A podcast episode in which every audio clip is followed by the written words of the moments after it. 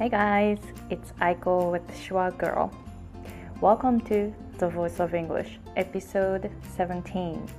My name is Aiko Hemingway, and I'm an American English pronunciation coach based in Hawaii. The purpose of this podcast is to encourage English learners and also English teachers. We all want to share tips and points of how we can improve our English and become better communicators. In each episode, I bring a guest and we're going to discuss about English learning and also pronunciation. And if you are listening to this podcast for the first time, thank you very much for finding it. If you are a repeater, thank you very much for coming back. If you have any questions about English learning or pronunciation, you can go to my website www.schwagirl.com, S C H W A girl.com, and you can contact me through that website. This podcast is for you to listen to for free, but it costs money to host. I have a Patreon page. It's patreon.com slash schwagirl, P-A-T-R-E-O-N dot com slash schwagirl, S-C-H-W-A G I R L. And I'm looking for more supporters to keep this podcast going. So thank you very much in advance if you support me financially. Alright, so let me introduce you today's guest. His name is Kazu, the co-author of Eigo Nodo. Kazu is a data analyst with more than 20 years of research experience as a senior manager of a consulting firm in DC area. He works on evaluation projects of educational intervention programs. His expertise includes research design, data collection, data analysis, and SAS programming. He graduated Doshisha University and taught English as a high school teacher in Osaka for two years. He earned a PhD in sociology from the University of Chicago in 2000. He co authored Eigo Nodo and teaches how to relax the throat to help Japanese learners to speak better English. The book also teaches how to read syllables like native speakers of English. He's originally from Hiroshima and speaks Japanese, English, and Spanish. He's also learning French and Chinese. I actually read his book, Eigo Nodo, 10 years ago. That was really eye opening uh, for me, and I learned so much and I improved my pronunciation um, a lot that time and then also you know then it became really really easy for me to communicate here in the US with native speakers so I really appreciate his work. You might want to listen to this episode multiple times to really understand um, the, the tips and points that he shared because I think they were very, very valuable. So I hope you guys enjoy the interview with Kazu. Hi, Kazu-san. Hello, how's it going? Oh, not much. How about you?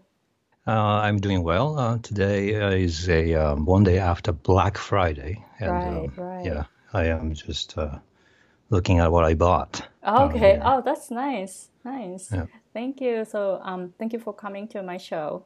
You are welcome. Thank you. So, I already um, did the pre recording to introduce you, but would you please tell us a little bit more about what you do? Okay, so professionally, I am a data analyst, statistical analyst, and um, I work for a consulting company in Washington D.C. area. My specialty is design and experiment, and um, I often do um, designing of educational program evaluation. Um, that's uh, involving collecting data from students at the beginning of the um, what we call trial or treatment, and then we um, provide um, like a special learning programs such as you know a distinct way of teaching mathematics or teachers training and um, the design is going to be like um, treatment group and control group and only one group of kids do the um, special kind of uh, instruction and at the end of the school we go back and we collect data and we analyze the data and um, the goal of this is to show if uh, programs had effects on student achievement that kind of stuff is my um, uh, what I really do um, every day. But I'm an author.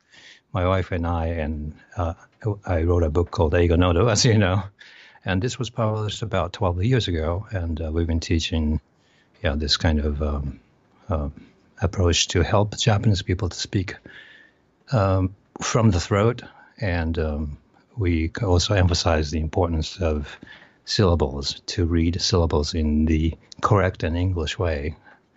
English way, I guess. And uh, yeah, so that's how I guess I'm now talking to you mm-hmm. right now. Yep. Yes. Oh, wow. So actually, I read your book, um, Eigo Nodo, 10 years ago, and it was really, really eye opening. And I'm pretty sure some people are curious about your book. Um, would you please uh, talk you know a little bit about your book to see if, okay. you know what you can learn from the book i sometimes call my um, cousin in japan to help me out a little bit um, his name is akira mm-hmm. and uh, let me call him right now at the second so that i mean he speaks japanese english so you can okay. really sure. hear the difference between how my cousin akira speaks and i speak okay okay sure okay hold on a second i'm calling him sure Hey, Akira, uh, I need your help right now. Could you get on the phone, please? Hello, my name is Akira. I, I live in Kyoto, Japan. I'm a student at the Ritsumeikan University. Oh, okay, so um, so tell me a little bit more about tell me a little bit about the difference of, you know, our, my kind of English and your kind of English. Yes, when we speak Japanese, we speak Japanese from the mouth like this, producing choppy sound like this. But uh, as your book teaches, when you speak you have to push it down to the bottom of the neck area and then produce more resonant um, sound than Japanese. という感じでね。 This is how um, I try to demonstrate. Um, mm. One time I was talking to somebody like this, and uh, I think he was an American guy. Mm-hmm. How do you say? He didn't realize until the last moment. I told him, by the way, uh, uh, Akira was me, and mm-hmm. then he was mm-hmm. like, "Oh my god, it's so crazy." Because it sounds so different. Like um, as you say, the the um, Japanese sound is more mouthy and more choppy, and I could hear in your voice that it was really choppy and uh, mouthy. Yeah, I want to also maybe uh, break it down to the vowel level. For example, it's easier to hear the difference. Like um, uh, you know, you kind of tighten your throat. Maybe to be more exact, you tighten the uh, vocal cords. How do you say vocal cords? I mm-hmm. always have um, difficulty with that word, vocal cords, and um, produce a choppy sound, ah, as opposed to ah, ah, ah. And then um, uh, it, it, this kind of resonation makes your English more fluid, and I think it's more uh, native-like, and uh, it's easier to communicate. And there's also the advantage of um, people uh, treating you more equally, I mm-hmm. should say. If I can tell you a story of what happened about 12 years ago, um, Gina, my co-author, and my wife um, um, told me um, how to speak like a native speaker. Although my English is always good, but for some reason I was like having difficulty at my work um, when I was in a meeting. This was like a long time ago, before this Eigo Nodo came out. Um, I when I'm speaking to people, when I was speaking to people in the meeting, I felt like nobody was listening, or it was kind of hard for me to get their attention. And uh, oftentimes people said, "What?" like even though my English is good. And I asked my co-author Gina, my wife, um, "What do you think I should be doing?"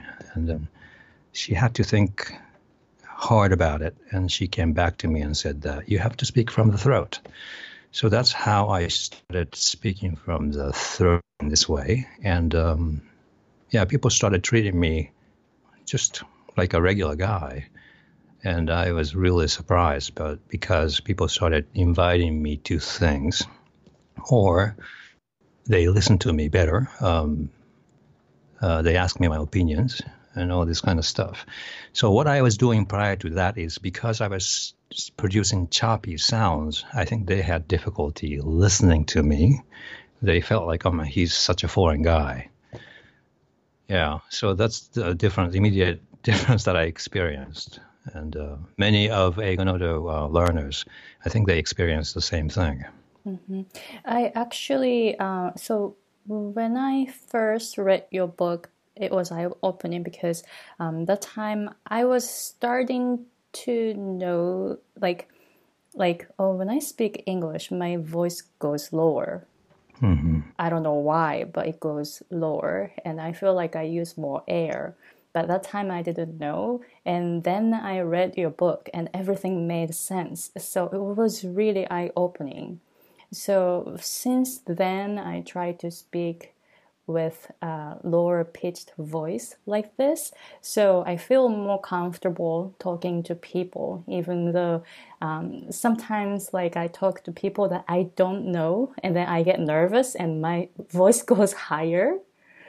And that time I'm, I become really conscious about my voice and then I struggle talking with them my I guess because of my voice, like being too right. high. Yeah. Yeah, I want to give you. Um, I want to um, share one tip with your listeners. Um, even though I spoke from the throat, um, there was one thing that was bothering me for a long time, which was um, I begin to feel nervous when I speak. Mm-hmm. Yes. And um, I was a, a speech club member at my company called Toastmasters Club and I had to do 10 speeches, and I was still feeling nervous, even though my English was like this, and uh, you know, it's good, and it's good enough, and uh, but still I feel nervous, and um, I noticed that many of my colleagues, uh, there there are a lot of Chinese and Korean colleagues, but they don't look nervous at all, and I was the only one who was looking like a little nervous, and uh, after making 10 speeches in front of American people, I realized that you should talk to you should talk in English just like you're talking to yourself. Like um just right right now I am talking to my I'm talking to you. I know I'm talking to you, but I'm kind of ignoring you and I'm just talking to myself right now. If that makes sense to you. And then and then I don't feel nervous at all. But let me try to speak um, English as if I mean, as if I'm ta- I was talking to you. I mean, I'm talking to you. It's kind of confusing, but mm-hmm. This is okay. I'll try. Okay, this is how what I used to do. Okay, so Aiko-san, you know, um, I came from Japan, mm-hmm. yes. and I kind of wait, and I, I kind of wait a little bit, and then when I hear you say yes, and I feel good. Okay, and then you know, I uh, just went back to Japan last year. Mm-hmm. and then I feel good, but American people don't do that at all. Or maybe they don't really do it. So I decided I should speak just like I'm talking to myself without like raising intonation too high or without expecting uh, what we call in Japanese unazuki or aizuchi. Then all of a sudden I don't nervous at all, zero. Mm. So I think, you know, many of you already speak good English, but you may be feeling like, why do I become nervous when I speak English? So try this trick of just talk as if you're talking, just you were talking to yourself. This is my um, advice. This is my advice. Wow, thank you. Yeah, so I guess I am doing what you used to do, and waiting for the person to to kind of um, how can I say the person to react what I say. I think so. I think that yeah, yeah, your advice is great. I'm also um, going to Toastmasters Club in Hawaii, and I noticed that I'm starting to feel comfortable talking in front of people because I'm just giving a speech. But when it comes to conversation, I have to wait for the person to react or something. I feel like I have to wait for the person to react. So maybe that's the thing that like um, maybe I should start doing. You know, the the advice that you just gave us. Yeah, even even when making a speech, for some reason, I begin to feel nervous a little bit when American people are so quiet because I think it's their manner. They just listen quietly, and that's the way they listen. But Japanese people often kind of even nod or like uh, make sound when listening to a speech. So you just have to know that in the English speaking environment or just outside of Japan, people listen to you quietly and calmly, usually. Yeah. Unless you're on the phone or you're talking to uh, like a clerk or, you know, you're ordering food at McDonald's, you know, they respond like, uh, what would you like? Um, uh, one hamburger, blah, blah, blah. And they say, okay, this is this, this is this, this is this kind of, they respond. But usually, um, I think in English or in Spanish or in French, people talk to each other as if they are or they were on the uh, what is the word um, walkie-talkie.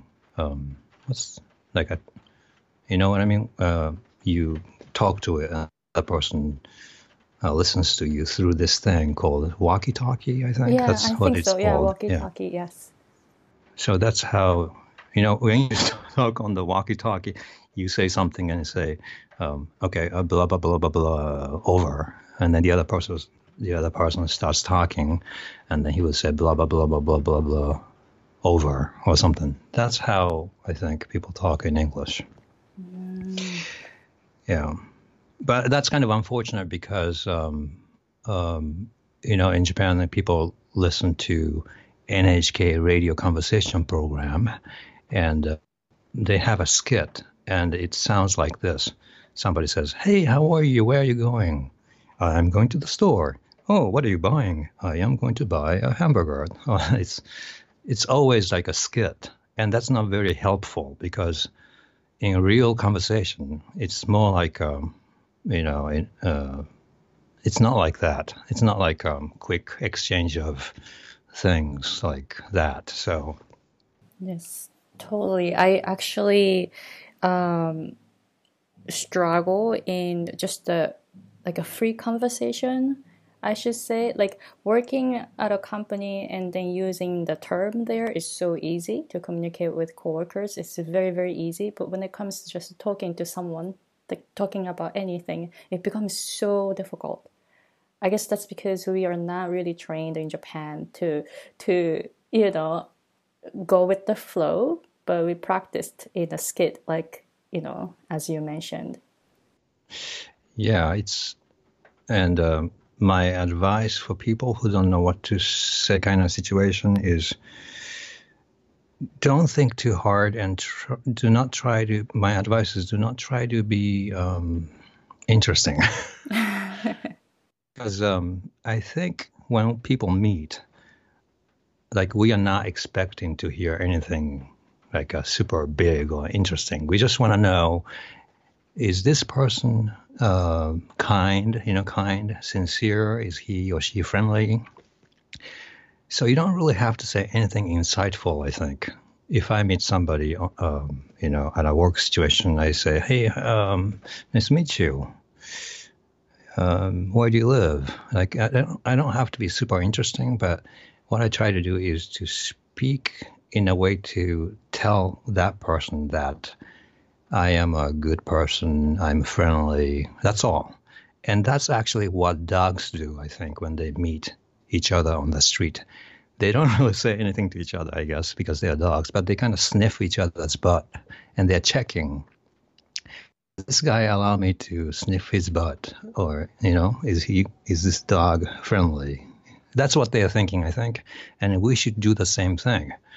Because in Japan, do you know how people say, oh, to speak good English, you have to know uh, the history of Japan and you have to know about Japan. You have to know this and you have to know that and you have to study and you have to study logically. But I think it's the, um, what's the word? Uh, in Japanese, we have this word, gyakukoka. It's the opposite effect.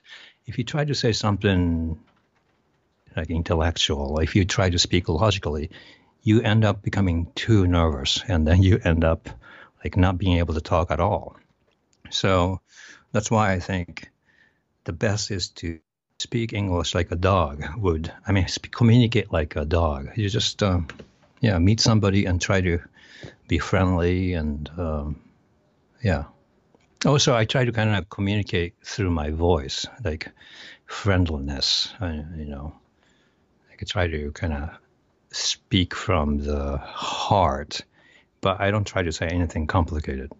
Mm, I see. That is actually a really, really good advice. I'm gonna start doing that. So, um, I before I felt kind of pressured to say like something interesting, but I guess I don't have to do that. I just be myself and then just like um, just be comfortable and then just try to be friendly. So yeah, being friendly. I guess try to be friendly. Maybe the the key. I think I was before I was trying to say like something interesting or funny, but that's too much pressure for me. Yeah, so that's good.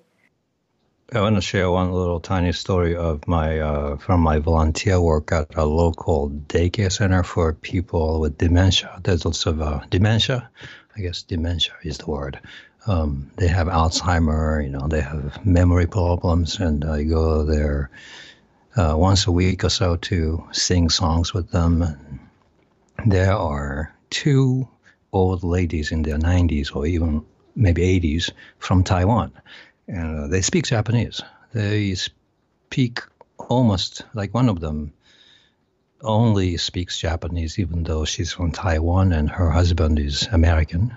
She is supposed to be able to speak English and Chinese, but apparently she lost English and Chinese, unfortunately, and she speaks Japanese.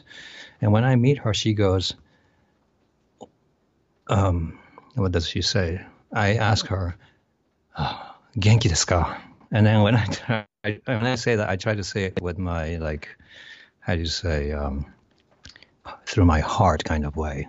Oh, genki desu ka? And then she goes, genki buddy buddy this is what she says all the time. And uh, yeah, so it's a little tiny little exchange of greeting words, but I think it's really it really is an opportunity to how do you say communicate from like my like heart to heart kind of communication and uh, I have any conversation that's complicated because she doesn't really speak. She responds only in Japanese, and um, yeah, and she likes saying. Oh, but she likes saying uh, greeting words such as sayonara or oyasumi nasai, anata ihito, that kind of stuff. But uh, I really enjoy um, speaking with her, with but I think you really have to um, have this kind of voice to communicate, because if you speak from the mouth, kuchatson, then it sounds a little cold, a little bit. I think for uh, people outside of Japan, and uh, that's that's something that we got to be a little bit careful. Right. Okay. Oh wow. Thank you. So like try to speak from your throat instead of using you know kuchihatsu like too mouthy. Not so many Japanese people are realizing, I think, because um, a lot of people don't know um, English sound, right? Because we only know Japanese. So, do you have any advice for them to like, um, you know, switching from mouthy to throat? Yes. Um, when people talk about pronunciation, they think of um, target language like English. But uh, speaking like this is not really just about speaking, it's also about singing, and it's also about breathing, and it's also about how you carry yourself, your posture, and your mannerism. It's about your being. So it's not really about a language you just have to stay relaxed and live your life in a relaxed way like um like i'm just sitting on my chair and i'm completely relaxed. So you can practice.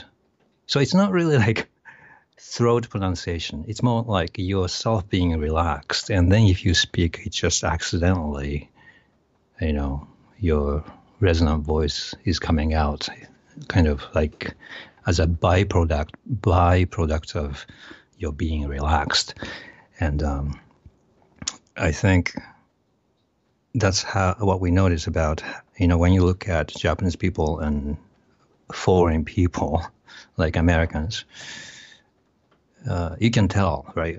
Um, even from far away, maybe you live in Hawaii, there are lots of uh, Japanese Americans and Japanese Japanese. You look at them and you can tell, you know, if they're from Japan or if they grew, grew up in America, because Americans, Japanese Americans, look relaxed. There is almost no tension, kind of, you know, in their body, and when they walk, they walk a little bit like a dinosaur. Don't you think?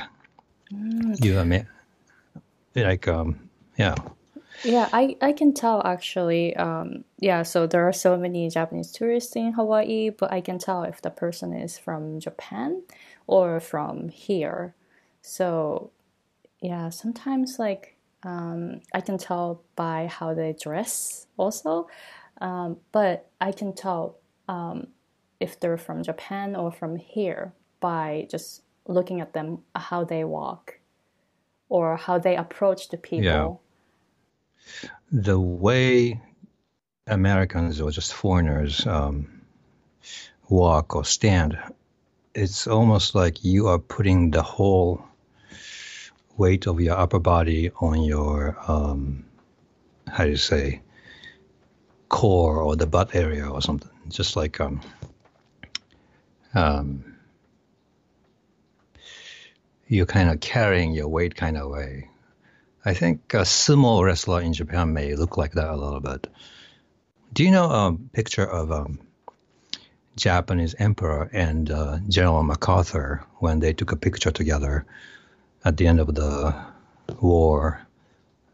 Uh, I think the photograph was taken around the, around 1945, maybe.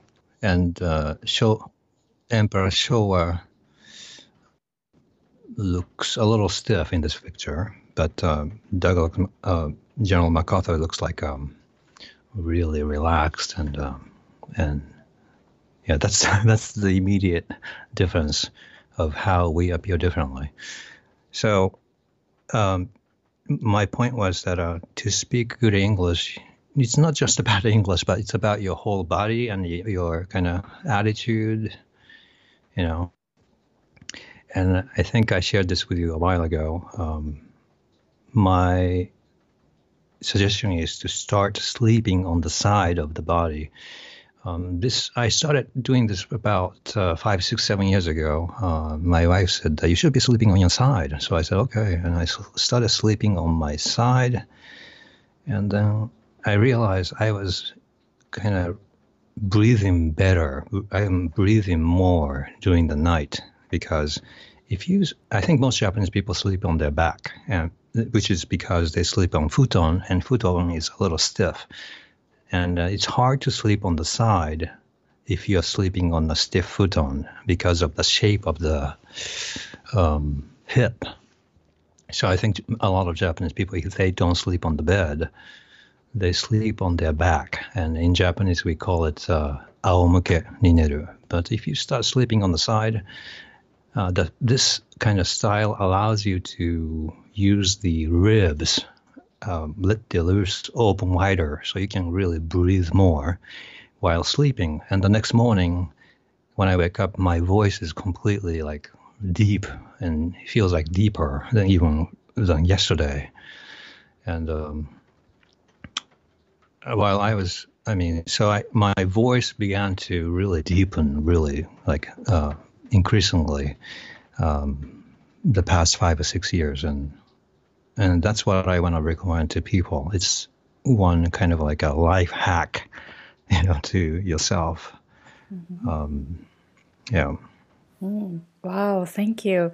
Yeah, um, yeah, I remember you mentioned that one, and actually, I will try it to see uh, if I get any like changes because I usually sleep on my back um, so, yeah, I will try it and let you know what happens. Yeah, I think American people usually sleep on the side because my wife does that, and when I look at people sleeping in movies and dramas, they usually are sleeping on the side. Ah, you know? You're right. Yeah, I think so. How, how's your hus- husband? Oh, he's always uh, sleeping on his side. Okay. Yeah. yeah. Right side, I think. Right side down. I noticed this because uh, in our sleep, uh, how do you say, bedroom, um, my wife is sleeping on the side, and I can hear her breathe, like you know. And I, I used to have one dog, uh, and then the dog was also breathing deeply. My dog Archie, who passed away um, uh, two years ago, and uh, I could hear him breathe because of the breathing sound. But I was the only one. Like uh, with um, in Japanese we say mushi no iki insect um, breath, and I was wondering, I'm breathing so how do you say shallowly while my wife, who is American, and dog, they breathe really like um big. And my dog was even tiny. He was only like 15, 16 pounds, but he was breathing even more than I would do. So, and then I started sleeping on the side, and now I feel like I'm breathing like a regular American guy. Mm-hmm. Yeah. Wow. Like a lot of your um, material is coming from your observation, huh? It's like uh, it's really amazing that you're like really like trying to see what other people are doing and what you're doing and then trying to copy them. So I think that's you know your your skill. How can I say it? like you're really talented that way? There is a word for this. Um, observant or something. Observant. But I have to say, initially it was my wife Gina who was doing all the observations, and uh, and then I kind of learned from the way she thinks and um, how she observes things. So I think uh, I got to learn how to observe things. I think. Mm, wow, that's wonderful. Yeah. Well, thank you very much for sharing your story. Um, so I'm pretty sure listeners are wondering uh, because you sound like you speak English really, really fluently, like as if you came to the US when you were a child. But you came to the US after you became an adult? Originally, I came here as a student. Uh, when I was in college, I did one year of uh, exchange kind of, learning English kind of experience. And um, I came back again to the U.S. as a grad student. So, uh, but I basically learned English just like everybody else. But uh, um, when I was in middle school, just like everybody else, I started studying in English, and uh, I also started listening to um, NHK radio conversation program, and I did that for a long time. It's almost like I did it for, I did it for six years, and um, it's weird that you know on the internet you read you read about people struggling to learn English, but uh, I didn't struggle too badly. It was kind of natural. It came to me very naturally, and I think it's because I liked music and I used to listen to um, rock, and I studied um, lyrics. Um, as uh, if I bought a record, I would listen to it, and if I don't know what I was hearing, if I did not know what I was hearing, I would look at the uh, how do you what's the word uh, lyrics to understand it. So for me, English came naturally to me. Yeah. Wow. But you know, as you know, I like uh, talking about um, uh, dialects. I really think Hiroshima dialect, or generally speaking, dialects of West Western Japan, mm-hmm. um, are a little bit like English, especially the way we speak, and um, that I think helped me a lot. Um, if you hear an example, in Hiroshima we would say. Um, like this kind of voice, and in English too. What are you doing? It's the same. Um, I think people in Kyushu or Okinawa speak the same way. So I think this general resemblance in the voice quality helps. And as I told you, um, people from Hokkaido, they also speak good English. And um, so my advice for people who live in uh, Tokyo area, I think their speech is really stiff, and what they need to do is to um, relax and um, yeah, try to speak uh, from your throat and uh, rely less on the mouth. Uh, I would like them to try this. try using the laughing voice like this. You know, um, actually, people in Hiroshima do this too. But uh, I speak, they're kind of laughing like this, and I notice you do this too. yes, uh, yeah, like that, right? Even when speaking Japanese. Yes, I do. Uh, yeah. So um, if you feel like your speech is a little stiff, especially people from Tokyo, the kind of area they speak Hyojungo and they're really stiff, and I think they struggle with English. Um, try to laugh and speak at the same time, and that makes your throat to be, how do you say, relaxed. It feels kind of fluffy if you do that like this. Mm. Yeah. Um, mm, I see. Yeah, thank you. So that's a really good uh, tip for people from, uh, how can I say, Eastern, Eastern Japan, like Tokyo, Kanto area. Yeah. Yeah. Well, how about uh, you just mentioned about your struggle in the past that you were kind of speaking from your mouth, and then uh, you felt like no one was really paying attention to what you said.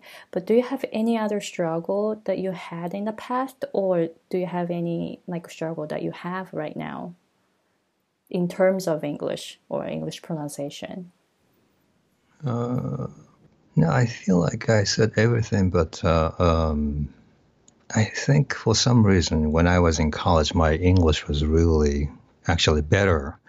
And I went to a graduate school and I think I my English became worse a little because maybe I was studying all the time, and you know, I began to feel stressed in my body, and then that's why I ended up speaking in a choppy way when I finished my graduate school, and then when I got my job, um, I was a little like um, stiff, which is why um, I was having this issue with people um, in terms of getting their attention and stuff. But now I came back to where I was, and um, I think I feel like after I, I, went back to Japan once in a while, and uh, I noticed that in my hometown, people are really relaxed and uh, they laugh a lot when they speak. They are kind of laughing like this, and and I realized, uh, oh, this is where I came from, and to speak better English, I just go back to where, how I was, you know. So um, I really want to encourage encourage people who are from countryside or they are not really good at English or they are not really good at study, studying. Actually, they are they are the better the better candidates for becoming a fluent English speaker. I think um, if you study too much and if you go to school for such for a long time, you become a little bit like um, how you say book person, and mm, your yeah. English can suffer a little bit. But if you are like a spontaneous person, and you know, yeah, you you, you may do really well in uh, English. Mm. How about do you have any advice for people who are how can I say like a book book book people. How can I say it? It's like um, people who study so much about English. They have to get rid of the books first. like, yeah. And, uh, stop preparing for the test and just uh, try to make friends. That probably is the good thing to do. Um, you know, treat English as a as a bunch of sounds, uh, like um, something to prepare for the test um, test probably helps you to have a goal, but uh, maybe you just uh, try to use English and um, communicate in English, and then you can use t- a test to know where you are, but not as a way of studying. I think. Mm, that's so true. Like, um, like getting a high score shouldn't be your goal, but to just indicate where you are. I think if you study for the test, you'll be good at the test. Mm-hmm. You know, yes. if you, but it doesn't mean that your English is gonna too. So that's the problem. I think in Japan, uh, there's a distinct um, learning culture in terms of, I mean, like, I mean, like, uh, uh, like we have a very unique kind of study culture. For example, people think, okay, to be good at X, you have to do Y. That's how people think. Like, if you want to be good at speaking English, you have to read things aloud. Or if you want to do, um, if you want to improve your listening comprehension, you want to do shadowing, which is you know one of the technique, you know, repeating uh, after listening to English. But I think if you want to be good at conversation, you have to just have conversation in English. Right. You know. Right. Instead yeah. of thinking, what do I do to do this X, Y, Z? You know, you just do the thing that you want to be good at. Yes. And uh, yeah, I think this is how we think. Um, I wanted to give you one good example. When I was in graduate school, I wanted to be good at statistics, and I asked my um, Japanese American colleague. He was a student, and he was my senpai on one study project. And I asked him, "Hey, I'm taking statistics, and what should I be doing? Should I take algebra, or should I study calculus before I take this, take statistics?" And he said, "Why don't you just study statistics? you don't, yeah, just study it." Oh, that's so true. Right. Wow, your example was like really, really good because um, people want to prepare for doing something, but end up doing something else. So, wow, that is a really, really good example. Too much uh, preparation and too much basics instead of doing it. But um, I practice kendo, and uh, um, kendo makes sense. You have a lot of basics to cover. You have to practice basics all the time. But the goal of kendo is to get promoted to uh, next level of you know shodan, nidan, sandan, yondan. Right? Um, I mean, it's not really the ultimate goal, but it's a kind of like a certification system. And to get promoted to the next level, you really have to have basics. So it makes sense. To get promoted, you need basics. That's that's why you study basics. So in kendo or maybe other martial arts kind of stuff in Japan, it makes sense to emphasize basics because those are important.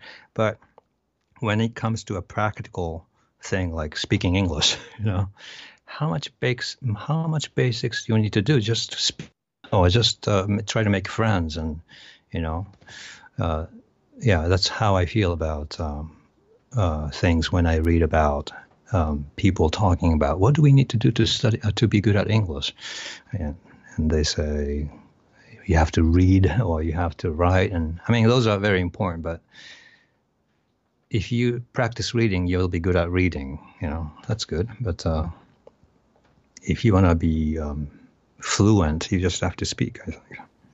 So um, that was like a really, really good example. And then um, I remember you mentioned about like how you learned the Spanish and how you learned the French. Um, would you, you know, and then you know, Spanish you started just speaking, and then you were able to communicate in Spanish. But French you started from like learning. Um, like reading and writing first. So, would you please tell us a little bit about your experience about Spanish and French? This is incredible. I speak Spanish, and it's not so hard for me because when I was 19, um, I went to Mexico City and um, I was staying with a Mexican family. And I spoke Spanish every day. I didn't even know a word of Spanish when I got there, but uh, I got there and then I just started speaking Spanish with them. And uh, I think it was because I just just imitated what people said. Like I remember hearing expressions like "quieres chicle" or something like that, which means "do you, would you like a gum?" And uh, "quieres" means "do you want?" And I just learned that way. Or people said, um, "Oh, dile que, dile que." Every time I don't understand, every time I didn't understand, they say, "Oh, tell him, tell him that, uh, you know." Because I had a friend who spoke English, and there was another Mexican person trying to communicate with me. So that person would tell my friend, or tell him that, um, and then I always hear, dile que, dile que. And then I know, okay, D is like tell, le is like him, and k is like that. That's how I kind of learned, and I kind of analyzed in my own mind oh, okay, this is how you do this.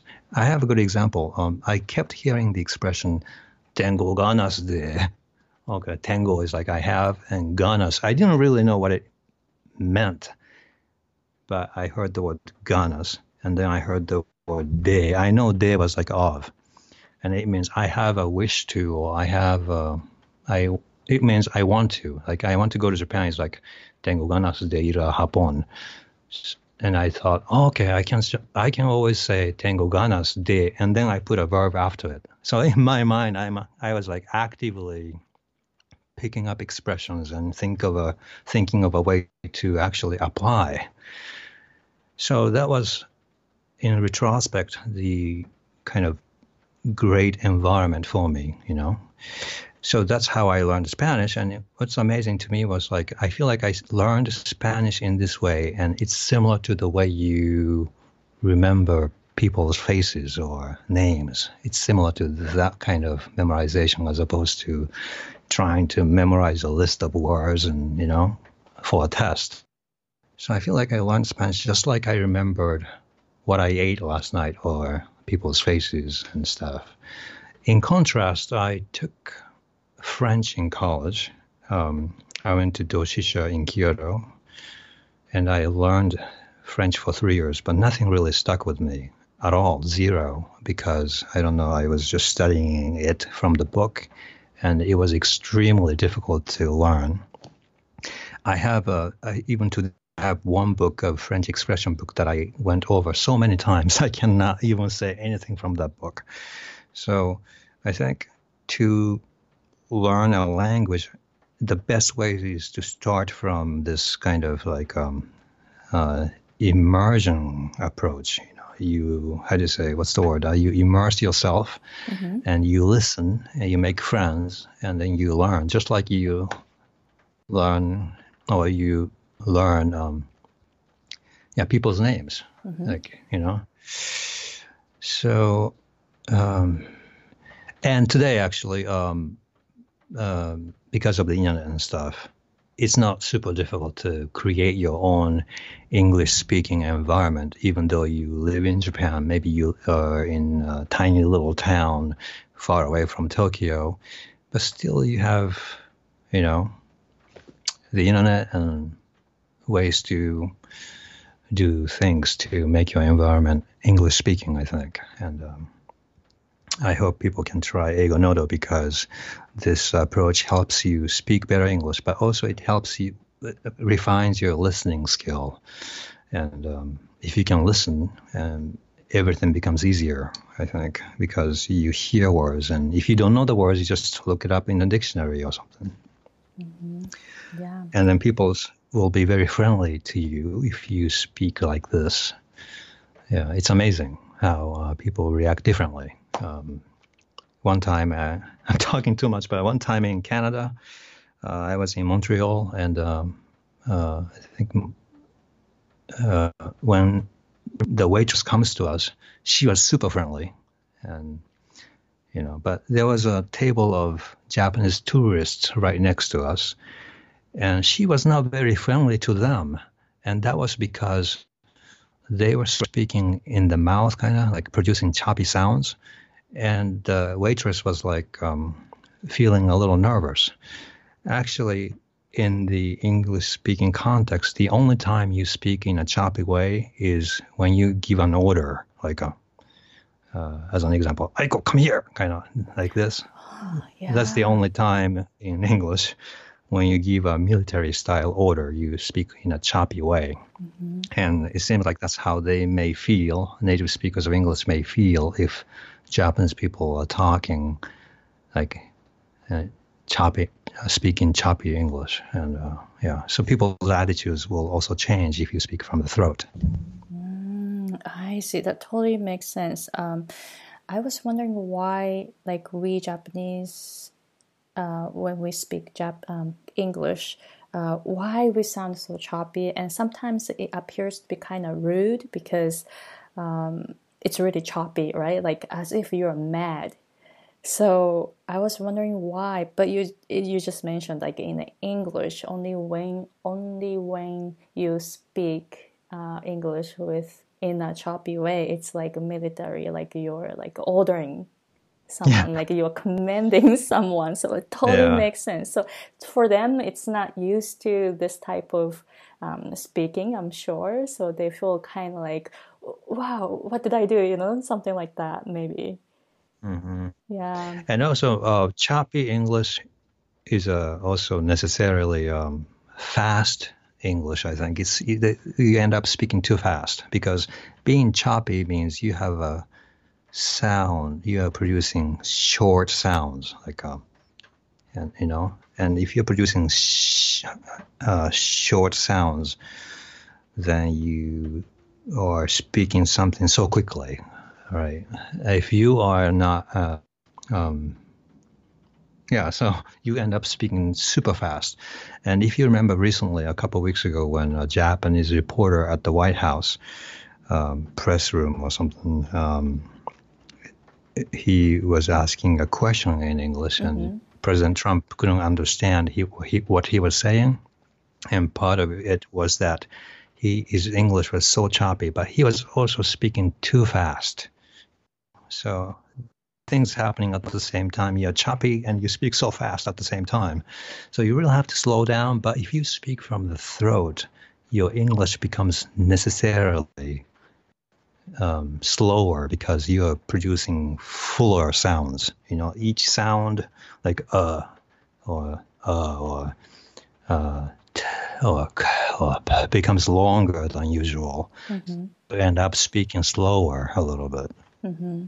People think in Japan that English speaker, speakers speak really, but actually they're not speaking that fast. If you listen to the rhythm of syllables, Japanese people speak faster than English speakers. And the way to way to compare this is imagine how a native speaker of English speaks Japanese if they are still beginners. Um, they will sound like this. Uh, Watashi no namae wa. You know, they are like really, really slow because uh, they're speaking from the throat and um, uh, they end up speaking slowly a typical Japanese person from Tokyo would say the word kimono, like kimono, like really fast, kimono. Uh, native speakers of English would say kimono, like really slow. Mm. so that's one way of comparing. You know, in reality, um, Japanese people speak faster because our language is like based on choppy sounds. You know. Mm, I see. So we we should know the difference in speed, also the way you speak, like use your throat more. So that's really good advice. How about um, do you have any suggestion for English learners to enjoy the process of learning English? I think well, this is what I did in college. Um, the goal is to enjoy with your friends, and they happen to be from other countries. Other countries. I think that people, if you people use that as a goal, and then everything else is going to follow. Is what I think. Mm-hmm. Yeah. Yeah. All right. Thank you. How about do you have any suggestion for English teachers to teach real English effectively so that more Japanese people can use English in an English environment?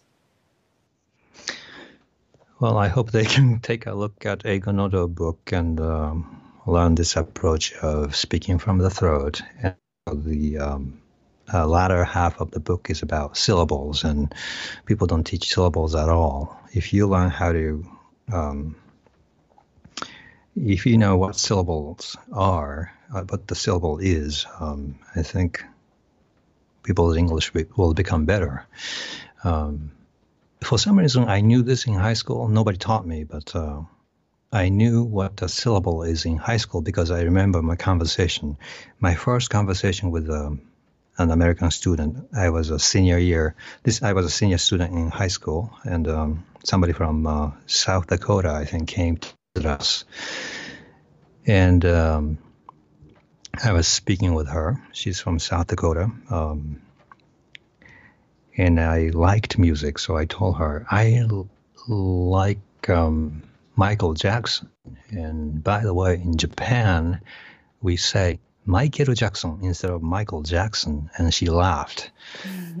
so that tells me that for some reason, intuitively, I knew, you know, the difference between Japanese and English is really like how to treat syllables. You know, like McDonald's versus McDonald's.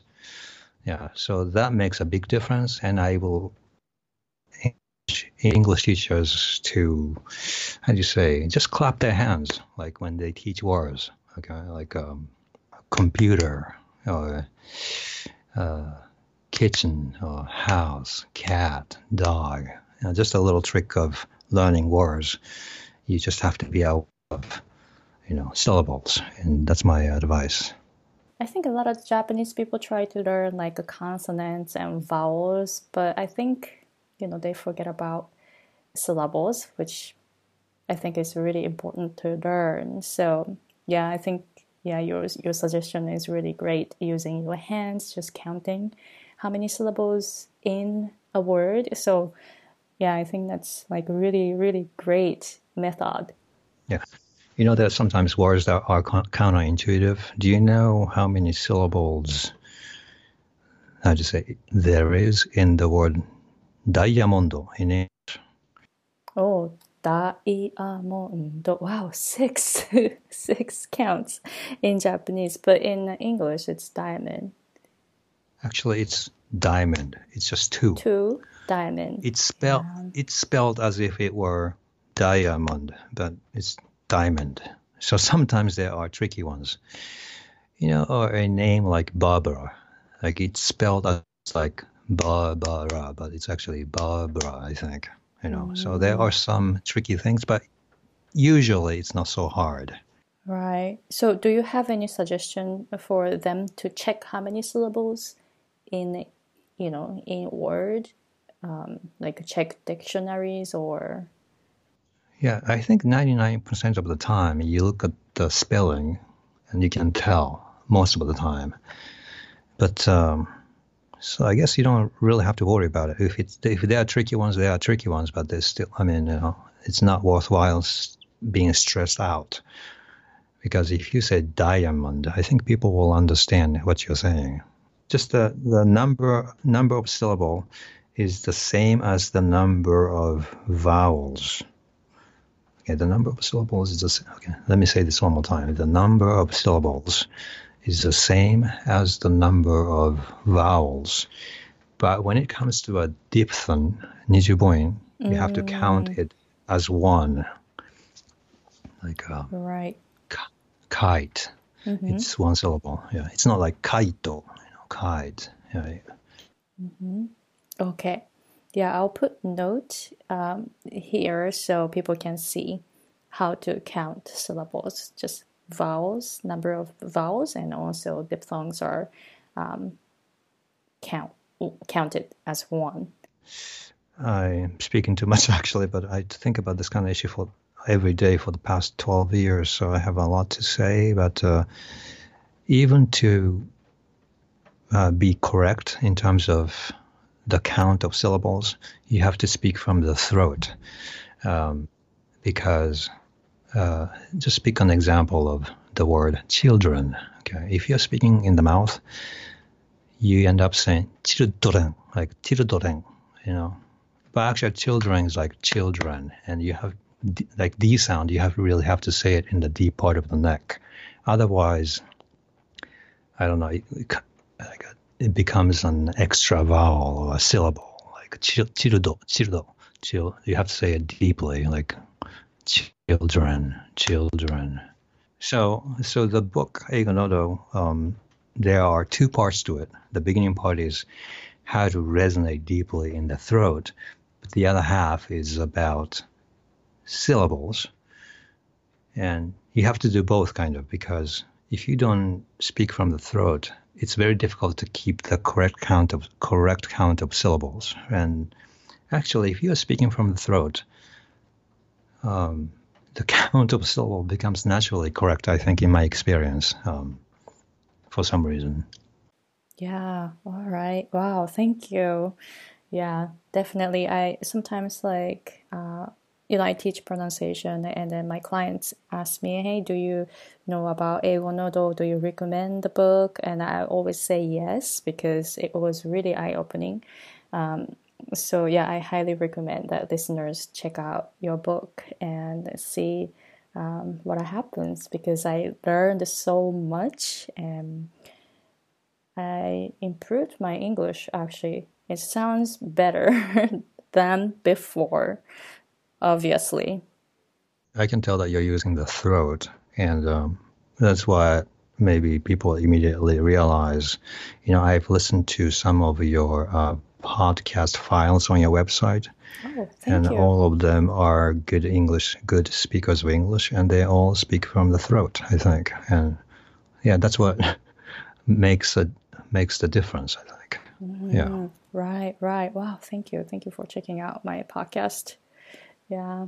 Great. So, uh, so if listeners want to connect with you, where and uh, how and where can they find you? They can Google search for the word Eigo Nodo and they'll find a lot of stuff, I think. And um, I have a YouTube channel as well as my own website, nippondream.com. Yeah, this is something that I've been working on lately, trying to um, make my website a learning site, or how do you say, uh, learning community. Mm-hmm. I've had this website immediately after the book came out uh, 11 years ago, but more recently, I have been adding courses, uh, online courses. Yes, actually, I'm pretty curious about that. So, like you were you were using like a CNN, um, all those like real material. Would you please talk a little bit about that? I have made about five or six courses on my website, and like one example is I have a let's learn. I mean, let's sing and learn kind of course. I have selected uh, five American, how do you say, songs that everybody knows kind of songs. Like a folk song or? Maybe uh, folk songs. Folk, yeah, folk that, songs? I think that's the yeah, I think so. Um, you are my sunshine. Um, this is my favorite song. It's called um, uh, "Home on the Range."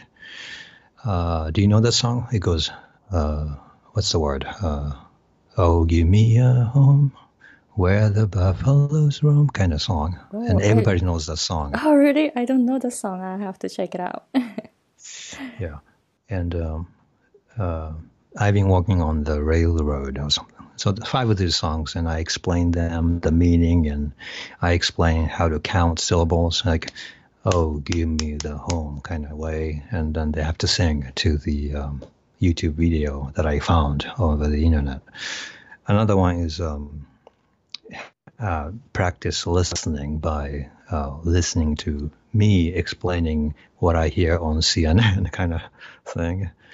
And I also have a course, um, Eigo Nodo mini courses, so that people can selectively practice about 20 to 25 lessons that I selected as the major core lesson uh, lessons from my book, and uh, they can do one by one.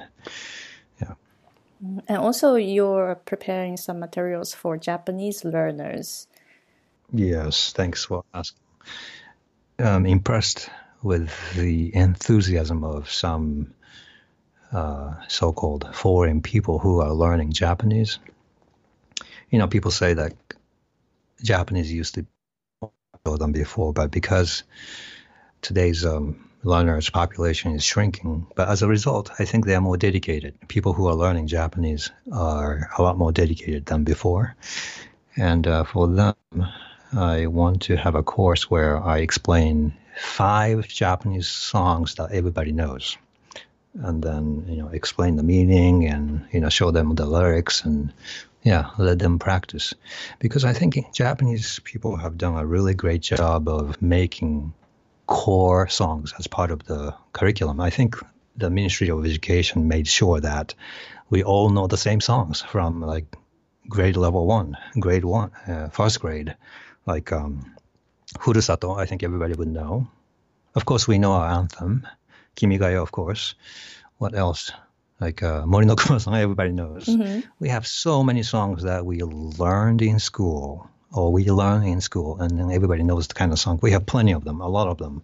So I wanted to kind of explain them to, I mean, expl- uh, how to say, yeah, help them learn. One tricky thing is that um, I feel like some songs are based on classic or old Japanese. Like uh, Furusato, it goes like this Usagi oishi. It sounds so different from modern Japanese. You know, the joke is like, people joke, Usagi oishi sounds like, hmm, uh, rabbit is tasty. but actually, oishi is like, um, you run after them is the correct meaning. But these songs are like all in kind of curiously old Japanese. So I think that's kind of unique about Japanese as a language. Um, if you pick an old song from American f- folk song, folk, folk, is it folk song or I guess folk song? I think The lyric is, Mhm. Oh, sorry. Go ahead. uh, go ahead. Folk song is like folk song, F O L K. F O L K. Yeah, folk. Folk Yeah, song. I just forgot. I just forgot how to how to pronounce that word. Folk song, I think. It's definitely not folk song. no, it's not. Um, folk. hmm but if you look at those songs, they just use modern English. You know, it's the same English that we would speak. But the Japanese songs, many of them are in classic Japanese, and I hope people find it interesting or get a kick out of learning something exotic. I hope. Yeah, that would be interesting. So I will put the information here. So for um, I have some listeners who are not Japanese, and I'm pretty sure some of them are interested in learning Japanese. So I will put the information here for people who want to learn Japanese. Cool. Okay. All right. So do you have anything you would like to talk about before we end the recording? Yes, I uh, would like also people to check out my uh, Kindle book. Um, I explain how to use the article. Um, we don't have the article in Japanese, you know.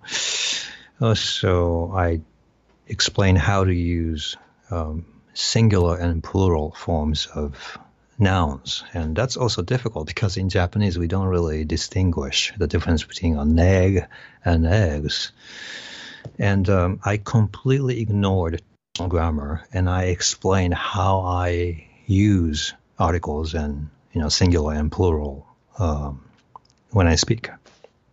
I don't know if I can give a good example, but uh, I think in it I explained, you know, in Japanese or uh, this is how we learn in Japan at least. Let's say the egg, I mean, it's, let's say the the bed or the house. Okay, that is a little bit like um, what's the word in Japanese? We call it uh, kan, kanshi, Kanshi, yes. The article, yes. and the meaning of kan in Japanese is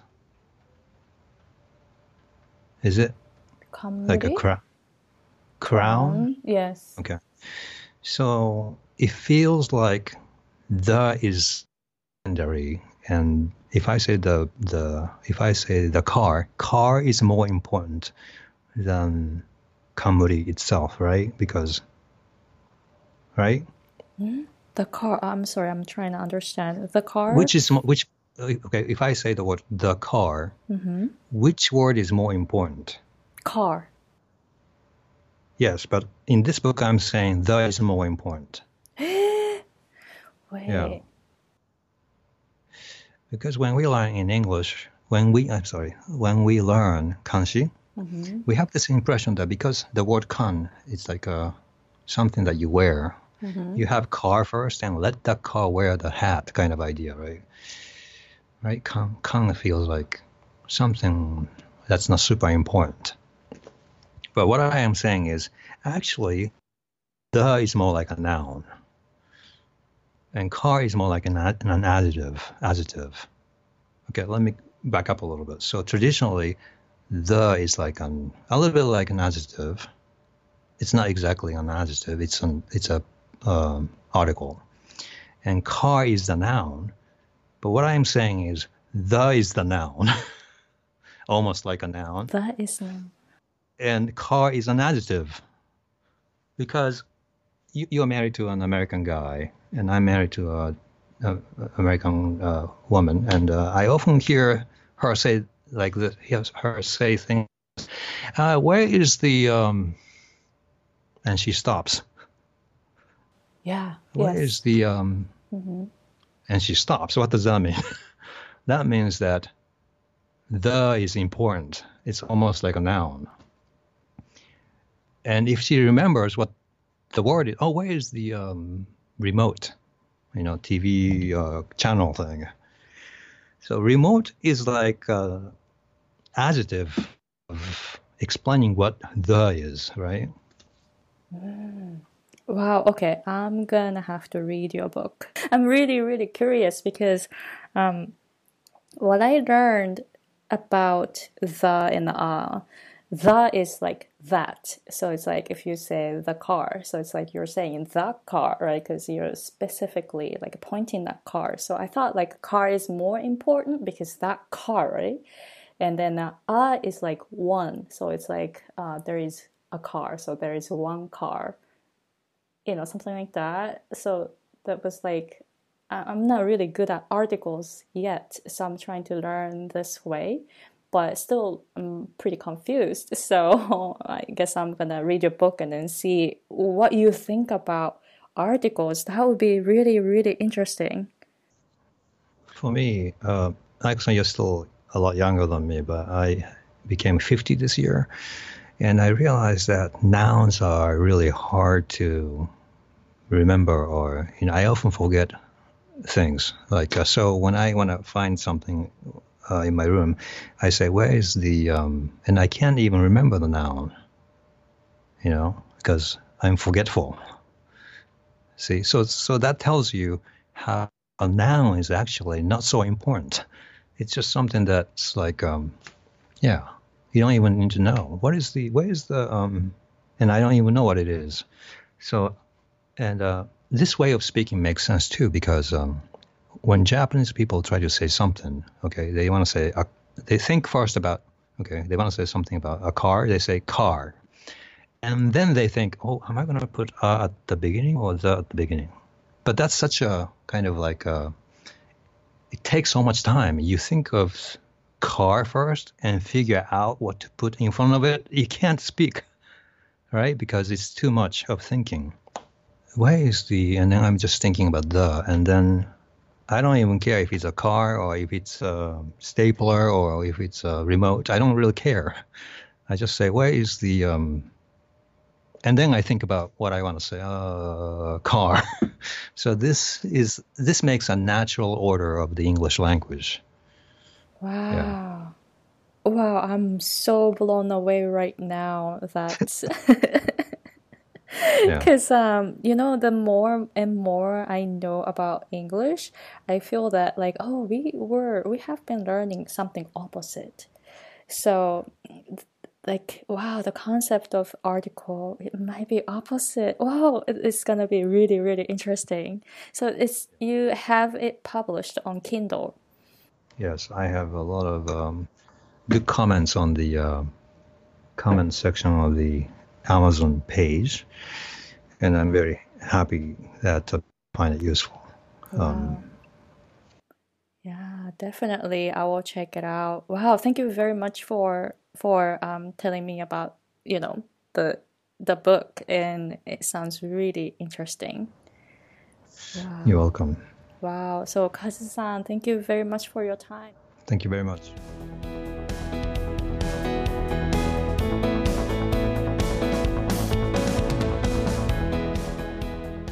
So that was the conversation with Kazu. How was it?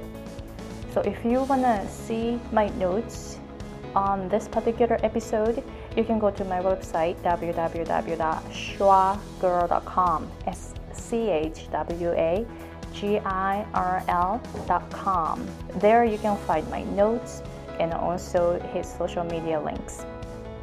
Alright, so I hope you enjoyed this episode of The Voice of English. So I have one more episode before I finish season 1. So after episode 18, I'm gonna change a bit. I am actually planning my season 2 and 3 at the same time and see to make this podcast go to the next level and I am really excited about it. If you haven't subscribed to my podcast, please do so now to not miss out the next season. You can do so on iTunes or if you have a smartphone, you can download the app called Podcast and then search the voice of English. Then you can subscribe to my podcast and then you will get the notification of when the new episode is up. Alright, so thank you very much for listening. And in episode 18, I have a guest from California. So don't miss out the next episode. Alright, so see you guys later. Bye.